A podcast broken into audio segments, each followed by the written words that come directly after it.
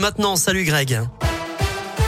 Bonjour Eric, bonjour à tous. À la une, le recadrage de Gérald Darmanin sur le secret de la confession à l'église.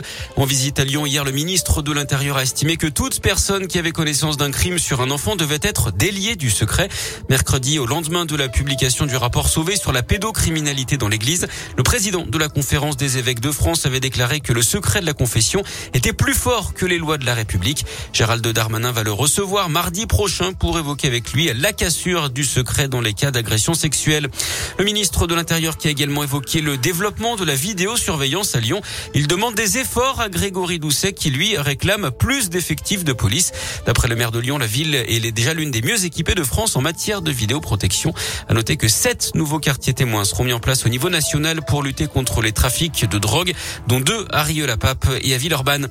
Un coup de pouce pour les retraités. Les pensions complémentaires du privé vont augmenter de 1% à partir du mois prochain. 13 millions d'anciens salariés vont en bénéficier. En bref, également les obsèques de Bernard Tapie. Aujourd'hui, elles seront célébrées dans l'intimité à Marseille. Du sport, du foot et les Bleus renversant, menés 2-0 à la mi-temps, l'équipe de France a parfaitement réagi pour finalement s'imposer 3-2 face à la Belgique hier soir en demi-finale de la Ligue des Nations.